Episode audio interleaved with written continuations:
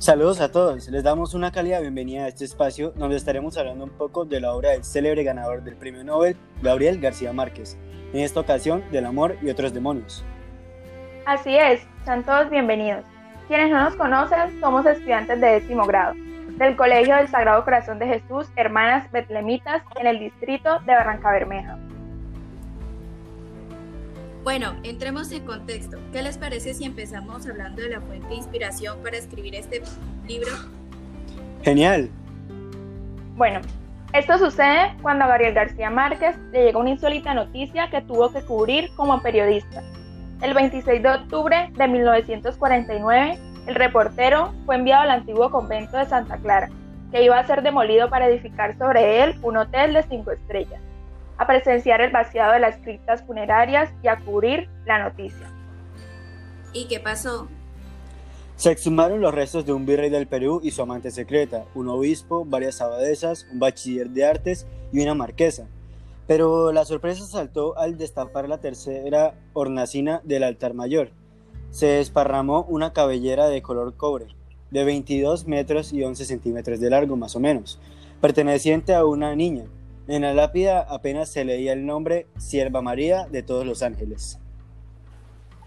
Y uno de los temas más característicos de la novela es la superstición por parte de la iglesia o bueno, la intolerancia religiosa.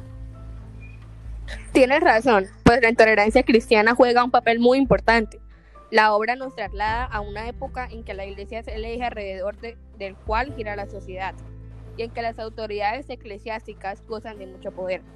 En las colonias hispanas, la Iglesia cumple una estricta función evangelizadora y debido a la firmeza de sus preceptos, no tolera que ninguna otra cultura amenace o contradiga su autoridad. Concuerdo con Luna, inclusive en la obra se pueden apreciar dos temas secundarios. Las creencias e ideas antiguas acerca de acontecimientos anormales adjudiciándolas a posesiones demoníacas y el amor que surge como consecuencia de las supuestas posesiones, teniendo en cuenta la ausencia de cariño y comprensión. Sí, pero también podríamos hablar de la sinopsis del libro, ¿les parece? Sí, claro. Todo empieza en Cartagena de Indias, en la época del virreinato, donde Sierva María, una chica de pelo rojizo, es mordida por un perro y contrae rabia. Sí, de hecho, los elementos de espacio-tiempo son muy, son muy importantes en la obra, pues se pueden ver dos escenarios importantes, como lo son el convento y la casa del personaje principal. Así es, además, cabe aclarar que la época del virreinato se vio muy marcada por el poder de la iglesia y su influencia en las decisiones que se supone que deben ser personales y el, y el hacer creer cosas absurdas. Como el hecho de que una mordida de perro cause un exorcismo o el vender terrenos en el cielo. Qué loco, ¿no? Sí, por algo dicen que la religión es el opio del pueblo, pues en la historia repercute de forma trágica y muy marcada. Hablando de religión, acabo de recordar que ahorita tengo misa, así que me voy despidiendo, chicas, lo siento. Mm, ese Nicolás como siempre. Hasta luego, chicos.